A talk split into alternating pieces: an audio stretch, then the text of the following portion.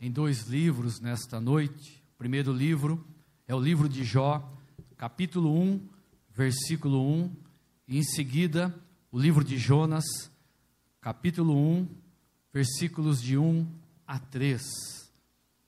Enquanto você localiza, quero fazer um convite à igreja para amanhã à noite, o programa Segunda Opinião, às 20 horas, nós teremos o nosso irmão, professor Alberto Maia, que estará falando a respeito da reforma protestante, que hoje se completa 504 anos, e você plugue, conecte, participe, faça perguntas, compartilhe, assista e aprenda se você não sabe. Se você sabe, conheça um pouco mais a respeito da reforma, mas é o nosso programa Segunda Opinião e também o Ministério de Mulheres convida as mulheres para dia 25 de novembro o chá de comunhão das nossas mulheres e você pode estar adquirindo convite com a liderança, a irmã Maria, nossa irmã Ana e mais alguém do ministério.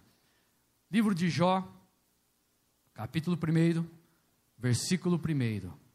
Havia um homem na terra de Uz, cujo nome era Jó, homem íntegro e reto, temente a Deus e que se desviava do mal. Agora vá até Jonas, capítulo 1, de 1 a 3 veio a palavra do Senhor a Jonas, filho de Amitai, dizendo: Dispõe-te, vai à grande cidade de Nínive e clama contra ela, porque a sua malícia subiu até mim. Jonas se dispôs, mas para fugir da presença de Deus ou do Senhor, para Tarsis, e tendo descido a Jope, achou um navio que ia para Tarsis, pagou, pois, a sua passagem e embarcou nele para ir com eles para Tarsis, para longe da presença do Senhor. Amém. Sexta-feira estava a refletir a respeito do livro de Jó. E lendo, olhando, estudando, refletindo, pensando, falando com o Senhor a respeito de uma palavra para hoje à noite. E enquanto refletia nesse capítulo primeiro, me veio à mente o livro de Jonas. A início eu não entendi o que exatamente era, mas quando comecei a ler Jonas e continuar a refletir em Jó, começaram a vir à minha mente algumas comparações a respeito de Jó e a respeito de Jonas. O nome é parecido. São três letras a mais apenas que o livro que o nome Jonas tem. Mas os nomes são diferentes o seu significado. Jonas, o significado é pomba ou pombo e Jó, perseguido. Ambos têm um conteúdo totalmente diferente de vida, de situação e talvez também de época vivida. Por se tratar do livro de Jó, um relato em que ele era da terra de Uz, muitos atribuem a época da experiência de Jó por volta do tempo de Abraão ou de Moisés, e também pensam e atribuem a escrita do livro de Jó alguns pesquisadores a Moisés, que Moisés pode ter escrito o livro de Jó, mas é só um pensamento. Quando não temos data, quando não temos definições absolutas no texto, quando não se tem referências no texto que nos apoia numa ideia sustentável, são apenas conjecturas e pensamentos teológicos baseado no que se tem do conteúdo ou em algo que alguém vai citar numa outra parte da palavra do Senhor, em algum outro livro. Mas Jó, você sabe disso, no meio cultural evangélico e também não evangélico, cristão e não cristão, é um homem conhecido pela sua paciência. Mas o livro de Jó, o seu conteúdo vai muito além disso. Está muito à frente espiritualmente, também falando, a respeito de só ter experiência ou paciência. Jó, ser apenas um homem de paciência. Nos diz o primeiro versículo que lemos, que era um homem íntegro, íntegro, reto e que se desviava da presença do mal, porque ele temia a Deus, tinha um temor ao Senhor, tinha temor a Deus. Então era alguém que procurava ter uma vida santa, reta, aprovada, dignificada pelo Senhor. E você conhece a história, Satanás que está a passear pela terra, nos diz o conteúdo do livro. Passa pela presença do Senhor com os filhos do Senhor E Deus diz a ele: Vistes, já que está a passear pela terra, lá um homem, inclusive é meu servo, chamado Jó. E aí, Satanás, como ele é invejoso, não é? ele queria o poder de Deus, ele queria o lugar de Deus, ele cobiçou o que Deus era e o que Deus tinha, por isso foi expulso da presença do Senhor. Disse também: o senhor dá tudo para ele, querendo dizer assim: para ele o senhor deu tudo, para mim o senhor não deu nada. Vou te adorar para quê, Deus? Senhor dá tudo para ele, olha o que ele faz. Então Deus diz: olha, ele não me adora só pelo que eu faço a ele. Ele não me adora só porque é abençoado. Ele não me adora só porque tem muito rebanho, muitos servos, muita terra, muitos bens, muitos patrimônios, filhos, netos. Não. Vai lá, tirou liberdade, Satanás. Só não tira a vida dele, do restante fica à vontade. Como este homem, Jó, tinha uma profundidade com o Senhor, tinha uma vida na presença de Deus, sacrificava constante e frequentemente, não só por ele, mas pelos filhos. Caso os filhos pudessem ter feito algo que ele não soubesse, a tempo de corrigir, ele fazia o sacrifício pelos filhos a Deus. Porque temia o Senhor, sabia quem era Deus, conhecia quem era Deus, tinha suas experiências com o Senhor. E aí, Satanás bagunça a vida dele. Arrancou tudo que ele tinha, matou seus familiares todos, servos todos, ficou somente Jó, totalmente enfermo de todas as ordens que você imaginar com suas úlceras, feridas, além da mente, além do psicológico, e a sua esposa. E este homem continuou a entender quem era Deus, embora não entendia o que estava acontecendo, e do capítulo 1 ao último capítulo, você não vai ver em nenhum momento Deus dizendo por que a Jó que ele estava passando aquilo. Não é revelado a Jó o porquê daquela situação. Não é esclarecido a Jó o porquê de tudo isso estava acontecendo, mas até o final ele se manteve firme na presença do Senhor, glorificando, dignificando o Deus que ele servia, embora ele aborreceu o dia que ele nasceu, irou-se consigo, mas não pecou contra o Senhor. Os seus amigos, que embora se tornaram acusadores, falavam: Você pecou, Jó. Tem algo errado, Jó. Tem algo na tua vida que não está certo. Tem algo aí que você aprontou. Fala para a gente, é mais fácil. Entrega aí para o Senhor a questão para que tudo isso passe logo. E Jó dizia: Eu não fiz nada, gente.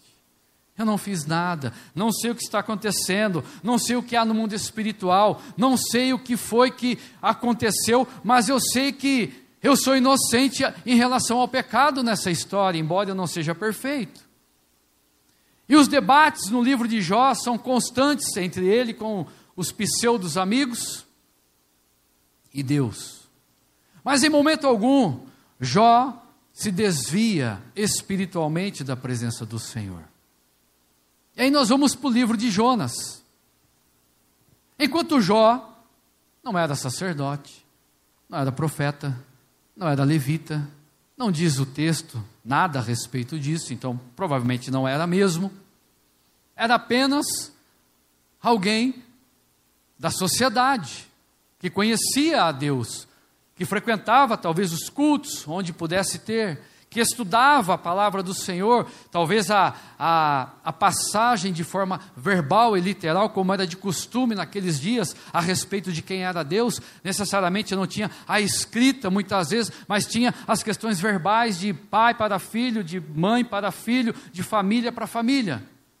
E assim a palavra de Deus ia sendo transferida. Vamos a Jonas, encontramos quem? Diz lá que era filho de Amitai, um homem chamado Jonas, ele era o quê? Profeta.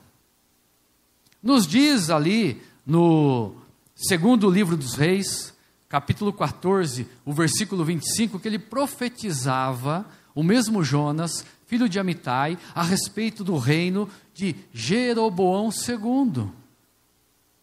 Era alguém ativo, era alguém presente por volta da metade do século 8 antes de Cristo. A data de Jonas, segundo o rei Jeroboão II, que ele profetizou no reinado deste rei.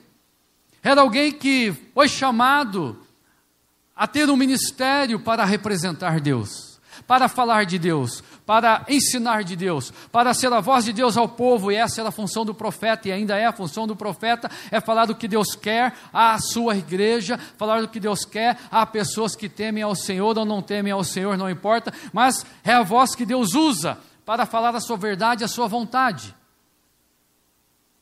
Jonas deveria ter uma experiência muito além da de Jó. Deveria ter algo de intimidade muito mais profundo do que Jó. No entanto, quando diz Deus a Jonas: dispõe-te, vai a Nínive pregar naquela cidade rebelde, idólatra, distante do meu coração, distante da minha lei, distante da minha vontade, da minha verdade. Jonas se dispôs para fugir, para se esconder, negou o seu chamado, negou a ordem de Deus, fugiu da presença de Deus, diz o texto que nós lemos, e foi para longe, pelo menos tentou ir. E segundo também a atualidade da época, Nínive poderia ser uma cidade que estivesse hoje na região da Europa, ali para baixo, pelas regiões da Itália. Poderia, mas também é incerto essa Nínive. Mas ele desce para o porto, para ir ao oposto da onde Deus queria que ele fosse. Então aqui nós encontramos dois homens que estão registrados no livro. Dois homens que fazem parte do projeto de Deus, dois homens que viveram experiências com o Senhor, dois homens que tiveram as suas oportunidades, como nós temos hoje uma igreja que tem a sua experiência com o Senhor que tem a sua vida com Deus, que tem a sua oportunidade, também está escrevendo a sua história. Cada um de nós estamos escrevendo a nossa história diante do Senhor e está sendo registrado no livro, o livro da vida. O conteúdo histórico nosso está gravado lá. Amém? Amém. Amém. Opa, está gravado lá, nós cremos nisso. Oh, maravilha. Mas quando nós voltamos aqui para Jó e Jonas, nós começamos a encontrar as diferenças em dois tipos de pessoas: aquelas que são as pessoas de atitudes e aquelas que são as pessoas de aparência. O crente que tem a atitude e o crente que só tem a aparência de crente e não tem atitude nenhuma. A primeira verdade que nós encontramos nesse texto é de que Jó temia a Deus, enquanto Jonas fugia de Deus. O que isso nos ensina? Isso nos ensina que nas verdades da vida que nós vivemos, nos momentos decisivos, importantes da nossa vida, nas situações em que nós precisamos apresentar a verdade que está no nosso íntimo e não a verdade que nós apresentamos. Não é a aparência, não é o que falamos, mas é o que vamos fazer que é importante. Não adianta você ensinar alguém só de palavras se a tua atitude é oposta àquela fala que você tem. Se você ensina o correto e não faz o correto. Se você fala do que é certo e não faz o que é certo. Ensina a criança no caminho, não é o caminho, é no, é junto, é ao lado, é vivendo, é constante é testemunho, é exemplo dado. Porque as pessoas estão de olho. E mais do que isso, Deus está de olho. Deus sabe as verdades, Deus conhece a verdade. Enquanto Jó sabia da sua importância e integridade diante de Deus, Jonas relativizou, achou que não tinha problemas fugir de uma ordem do Senhor, fugir de uma esperança do Senhor, porque Deus tinha esperança que o profeta fizesse o que ele pedira. Deus queria que Jonas fosse a Nínive falar do Evangelho de Deus, do Deus de Israel. O Evangelho é contextualizando nos dias de hoje. Mas da verdade do Senhor, a lei do Senhor que salva, a lei que transforma, a lei que muda. Enquanto Jó estava preocupado em agradar e servir ao Senhor, Jonas estava virando as costas para o Senhor, achando que poderia fazer aquilo e sair de uma forma ilesa, sem que nada lhe acontecesse, como se as experiências que provavelmente esse profeta teve não significava mais nada na vida dele. Você lembra da tua experiência da conversão? Você lembra a divisão de águas na tua vida do antes e do depois do batismo. Você lembra de como você pensava, agia e era, e de como você é, pensa e age hoje? Você consegue enxergar essa diferença? Você consegue ver esta mudança? Então por que, que abandona a experiência? Negligencia a experiência, a transformação. Jó não desistiu de adorar ao Senhor. Jó não desistiu de continuar com o Senhor. A mulher dele vira e fala: Ô Jó, pelo amor de Deus, né? Amaldiçoa esse teu Deus aí, morre. Quanta coisa ruim de uma vez na sua cabeça, meu filho. Agora chega essas feridas aí. Ah, larga a mão desse Deus que não serve para nada na tua vida. O que, que ele diz para a mulher? Fala como uma louca aceitou as bênçãos de Deus, né? Agora o mal que veio tu não queres aceitar? Essa era a mente de Jó, a mente de Jó. Esse era o coração de Jó, voltado a Deus, conhecendo a Deus e experimentando de Deus o tempo todo. O versículo 3 do primeiro capítulo de Jonas diz que Jonas fugia da presença do Senhor. Ele achou, como muitos de nós, como muitos no meio da igreja cristã ao redor do mundo, que poderia, poderia enganar a Deus. Senhor, tá bom, estou indo, estou indo lá para Jope. Vai lá, compra passagem, entra no navio, como se estivesse indo para Nínive. Para ir para Nínive não era aquele navio de Jope. O navio de Jope está ali para o lado do mar Mediterrâneo. Nínive está do lado de lá, da Ásia. Nem dá para ir de barco, é só terra. Ele pega um barco, tentando enganar a Deus, tentando disfarçar diante do Senhor a sua atitude. Outra verdade que nós aprendemos nesse texto está no versículo 5 de Jó primeiro capítulo, decorrido o turno de dias, seus banquetes, chamava Jó a seus filhos e os santificava. Levantava-se de madrugada e oferecia holocausto, segundo o número de todos eles, pois dizia: Talvez tenham pecado os meus filhos e blasfemado contra Deus em seu coração. Assim o fazia Jó continuamente. Quem adora a Deus, quem tem Deus no coração, não faz de vez em quando, não busca de vez em quando, não adora de vez em quando, não serve de vez em quando, não é de vez em quando que Deus abençoa. Deus, quando Ele te aceita no rol de filhos ou filhas que Ele tem, a bênção dele já é sobre a sua vida as maravilhas, a graça já é sobre a sua vida. Ele não põe condições, ele te aceita do jeito que você chegou. É o arrependimento que te leva ao Senhor. Ele te recebe e diz: a partir de agora, é meu filho ou minha filha. Tira todo o lixo que tem e joga fora. A identidade podre, joga fora. A identidade pecadora, joga fora e te dá um novo status. Não é assim que Jesus fez com muitos que chegaram na presença dele? Ele pegou um enfermo, curou, falou: agora você pode adorar o Senhor, não é mais maldito, Agora a sociedade te aceita, não é mais coxo, manco, cego, surdo, enfermo. Agora não é mais leproso, você pode ir à casa do Senhor, à sociedade, trabalhar, casar, ter filhos. Restaurou a vida. E é assim que Deus faz. Ele te faz uma nova criatura. Ele não diz assim: olha, você vem, eu vou te avaliar num tempo de experiência, como no emprego. Eu vou ver aí por três, quatro anos, se você passa na experiência espiritual. Se você passar, eu te adoto. Se você não passar, a gente cancela o contrato. Deus faz isso? Não. É na hora. É imediato.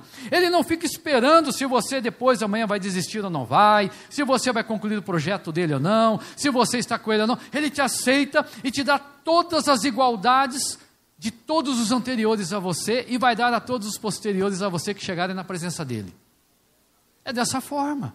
E Jó então sabia, e sacrifica pelos filhos, e sacrifica ao Senhor, e tem uma vida de devoção, uma vida de piedade, uma vida de adoração, uma vida que engrandece o coração de Deus de tal ordem que ele chega para Satanás e diz: Você viu o meu servo Jó? Hã? Coloca teu nome aqui.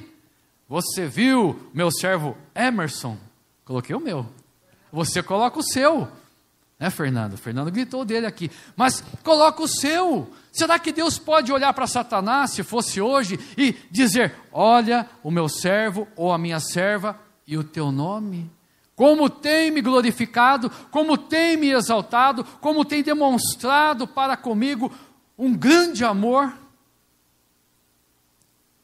E Jó foi ponto de desafio entre Deus e Satanás Deus confiou tanto no coração de Jó, acreditou tanto na adoração e temor de Jó, que colocou em xeque. Talvez alguns digam: ah, mas Deus é soberano, sabia que Jó ia resistir até o final. Eu não penso assim. Não sou desse tipo de pensamento. A qualquer momento, qualquer um pode cair da graça e desistir do seu caminho. Isso é possibilidade, não é permissão, você não deve fazer isso. É uma possibilidade. Eu creio que isso acontece. Não sou daquele que é e é para sempre, não. Mas Deus colocou Jó em evidência nos céus. Os que estavam ali ouviram Jó. Talvez alguns anjos que estavam lá ainda nem conheciam Jó, ainda porque não tinha passeado por ali, né? Não tinha visitado aquela região ainda. Talvez nem sabia ainda que. Vamos ver quem é esse homem. Vamos até lá, porque se Deus está falando, se o rei está falando, se o Senhor está falando, vamos ver quem é este homem. E Jó se tornou conhecido no céu, por conta da vida que tinha com Deus. Contrário de Jonas, enquanto um sacrificava, o outro procurava enganar a Deus. Vamos fugir, diz o versículo 3 do primeiro capítulo de Jonas. Vou fugir, Vou me esconder do Senhor, vou para outros lugares e Deus não vai ver, não vai saber e está tudo certo entre nós. Não.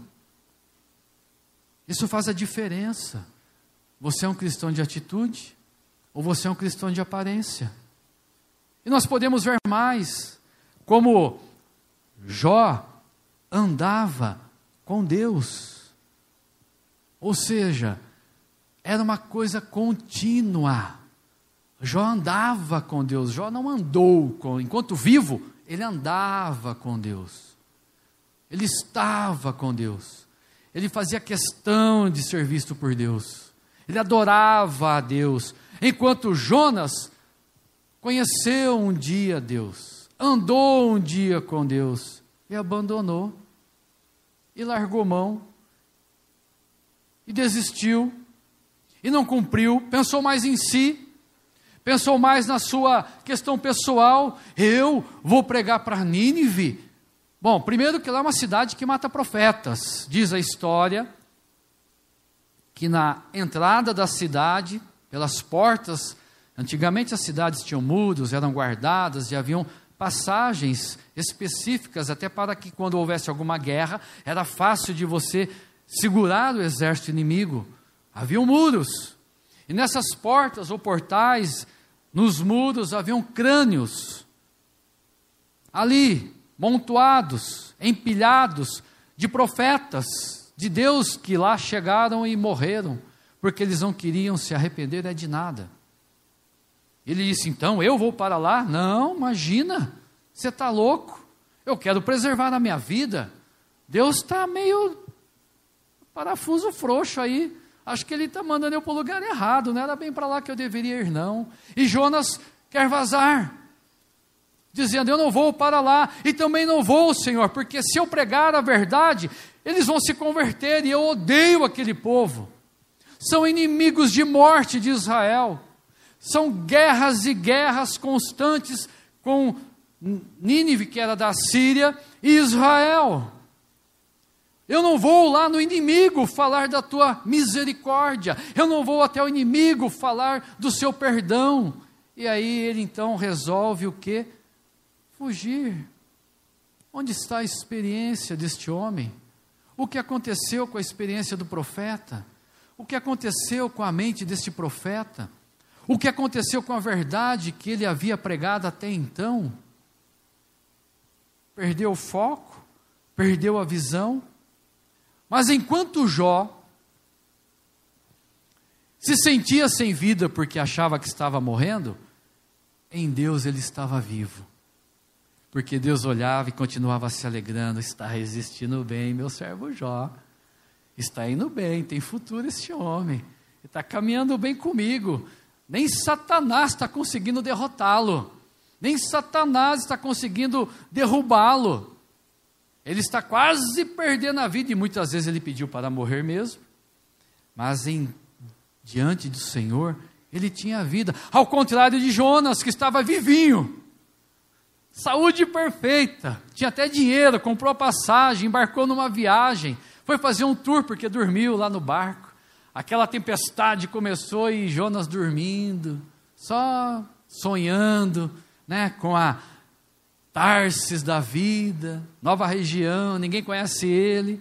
Chega lá, beleza, Deus esqueceu dele porque sumiu de Israel, não sabe para onde foi, né? Deus imaginando ele, né? Deus não sabe onde eu estou, não vai me achar mesmo. E lá desfrutando, enquanto ele achava que tinha vida, Diante de Deus ele já estava morto. Diante do Senhor, a vida espiritual já havia aniquilado, encerrado, acabado. Ele se achando. Enquanto um estava sofrendo e preservando a sua vida em Deus, o outro estava querendo viver e perdendo a sua vida com Deus. É triste. É triste, era um profeta era alguém que foi consagrado, ungido. Havia uma esperança do povo neste homem. Havia uma esperança de Deus na vida deste homem, Jonas. E aí, Deus usa Satanás e Deus usa um grande peixe. Muitos falam que era uma baleia que engoliu Jonas. Deixa eu tirar uma dúvida de vocês. No original hebraico, a palavra baleia não é a que aparece nesse texto. A palavra que aparece nesse texto é grande peixe. Baleia é outra palavra.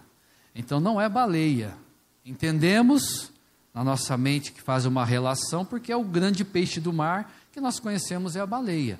Mas no original não era baleia, é grande peixe. Inclusive, Moody, pastor, evangelista norte-americano, fundou a igreja Moody ele diz o seguinte no seu estudo a respeito de Jonas: que o milagre foi Deus criar este peixe para engolir Jonas. Esse peixe não existia, não era uma baleia, não era o um nome conhecido de um peixe do mar, mas era um grande peixe. Segundo ele, na opinião dele, estudioso, ele pensa que Deus fez o grande milagre que quando Jonas é lançado ao mar para acalmar os deuses, segundo os tripulantes do navio, o grande peixe que Deus criara naquele momento vem, engole Jonas para fazer um tratamento com Jonas. Enquanto Satanás é usado para tentação, e a tentação vem para derrubar, para aniquilar, para tirar você da presença do Senhor, vem para fazer com que você peque. Ele te oferece coisas que você vai ceder se você não resistir, se você não for firme, se você não vigiar, para que você caia em desgraça diante do Senhor. Isso é tentação. Satanás vem e consegue fazer o quê? Mostrar a Jó quem era Jó. Jó entende quem ele era, o quanto ele foi forte, o quanto ele resistiu, o quanto ele suportou.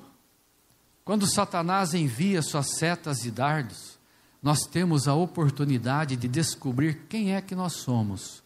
Porque no momento difícil de aperto, no momento que ninguém pode te ajudar, no momento que não há solução, no momento que não há escape, é quem você vai demonstrar quem você verdadeiramente é.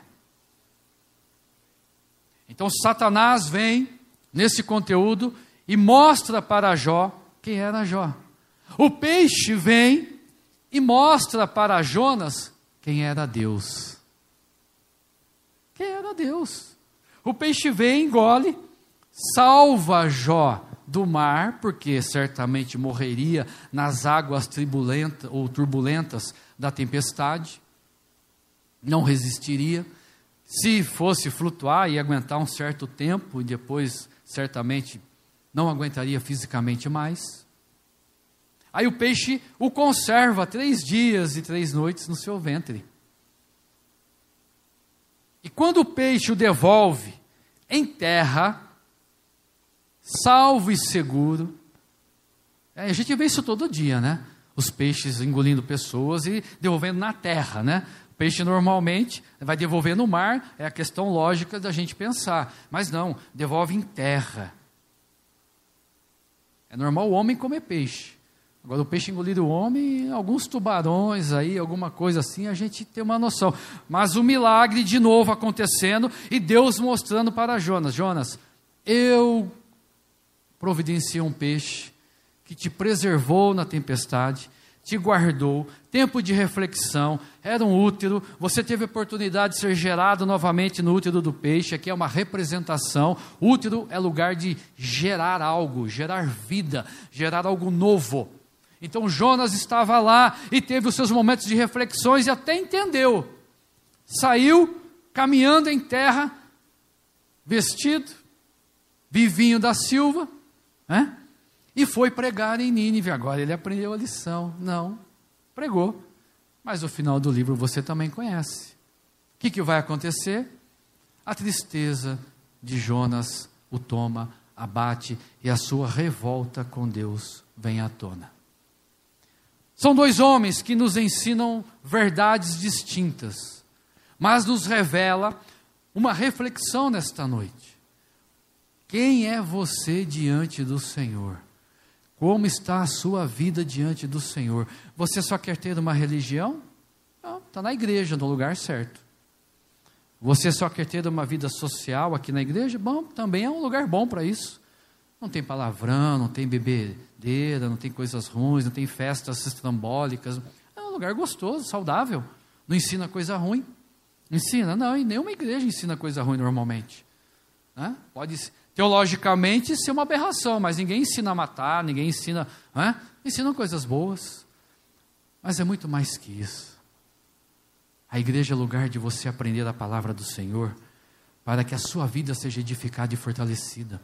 Para que no momento em que você precisar provar e mostrar quem você é, você conseguir e fazer muito bem. Por isso é o preparo. Por isso é a sua vida como a de Jó diante do Senhor todos os dias todos os momentos, todos os instantes. Há dois tipos de pessoas que nós vemos: aquelas que, apesar das dificuldades, das lutas, das angústias, do sofrimento, adoram, buscam, servem, estão em comunhão, gratidão com Deus o tempo todo. Não se abatem pelas situações externas, porque entendeu que de dentro para fora, Deus trouxe uma mudança tremenda e maravilhosa na sua vida e outras que até queria Deus, mas prefere fazer a sua vontade quando a decisão depende de si mesmo. Prefere usar os seus métodos quando a força, a escolha, não é? Não é aquela que você queria. Talvez como Davi. Quando Deus pede a ele que faça o censo, ele faz. Só dos guerreiros, só das espadas, só de quem mata, só de quem luta. Não, não é autopromoção, não é autoglória, não, não. A questão aqui é com Deus, é com o Senhor Todo-Poderoso, a questão é com o Criador. Então, a pergunta para ti nessa noite é: você é um cristão de atitudes ou você é apenas um cristão de aparência? Se é de atitude, Amém. Persevera, não desista, continue. É assim que funciona. A cada dia melhor que o dia anterior, a cada luta mais experiente, a cada situação mais lapidado, em cada enfrentamento, em cada adversidade, mais testemunhos para contar as maravilhas do Senhor, mais vidas para edificar com aquilo que eu já fiz, que eu já sofri, que eu já passei, mais, pessoas, mais pessoas eu atinjo com o meu testemunho. Não se torna cristão para não ter mais problemas. Quem disse isso? não se torna cristão apenas para ser socialmente bonito, gostoso. Não. Você faz parte do exército, do Deus dos exércitos. É luta, é guerra. Agora, se você é de aparência, não compreendeu ainda, não entendeu ainda, não se deu a oportunidade definitiva ainda na sua vida, é tempo de escolha e decisão nesta noite. É tempo de mudar a sua mente. É tempo de mudar a sua atitude e agradar o Senhor Deus Todo-Poderoso. Por isso, feche os teus olhos neste momento. É tempo de reflexão. É tempo de análise.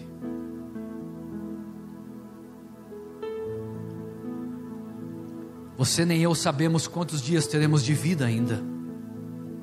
Quantas oportunidades poderemos ter de dizer ao Senhor: Senhor, verdadeiramente eu entendi, preciso mudar, transformar. Eu entendo, Senhor, que a tua verdade e vontade principal é que eu seja verdadeiramente alguém que o Senhor se alegra, o Senhor ame o Senhor encontre frutos. Não quero ser como aquela figueira que o Senhor Jesus encontrou, linda, verde, maravilhosa, tempo de frutos. Mas quando chegou e tentou tomar um fruto, pegar um fruto, não tinha nada. A beleza não adianta, o externo não adianta, as fugas não adiantam. Deus conhece a tua verdade íntima. Deus conhece o teu coração, então não perca tempo, não adie, não procrastine, mas tome uma decisão, que Deus está falando contigo nesta noite. Pai, obrigado, Senhor, pela tua palavra. É palavra de vida, é palavra de mudança, é palavra de experiência, é palavra de transformação, é palavra de oportunidade, é palavra que muda a história, Pai. Senhor, queremos que quando o Senhor olhe para esta igreja, o Senhor possa citar o nome de todos, de todos nós, como sendo referenciais de padrão celestial, de pureza, de santidade, de adoração, de busca, de temor, de sacrifício, Senhor. Que não fique apenas em palavras, que não fique apenas em atitudes vãs, relativas, mas que seja a nossa profundidade, o nosso alicerce, a nossa verdade de vida, te adorar, te buscar, te servir, como o Senhor deseja, não como nós queremos, não como nós buscamos, mas como o Senhor quer que seja, os verdadeiros adoradores que te adoram em espírito e em verdade. As chances são dadas as oportunidades são expostas. Oh Deus, Espírito Santo ministra em corações, quebranta corações, muda e transforma corações, mas também fortaleça aqueles que estão perseverantes, ó Pai. Ajude aqueles que se mantêm firmes, ó Senhor, aqueles que levam o estandarte do Evangelho aqueles que se apresentam verdadeiramente como o Senhor deseja e anseia de cada um de nós, que esses sejam também consolados e fortalecidos pelo Teu Santo Espírito, que venham ser tratados, alimentados, cuidados por Ti a cada dia, a cada instante, a cada momento. Ajude a tua igreja, Pai. Nós precisamos do teu poder, porque é assim que nós oramos. Gratos nesta noite, em nome do Senhor Jesus. Amém.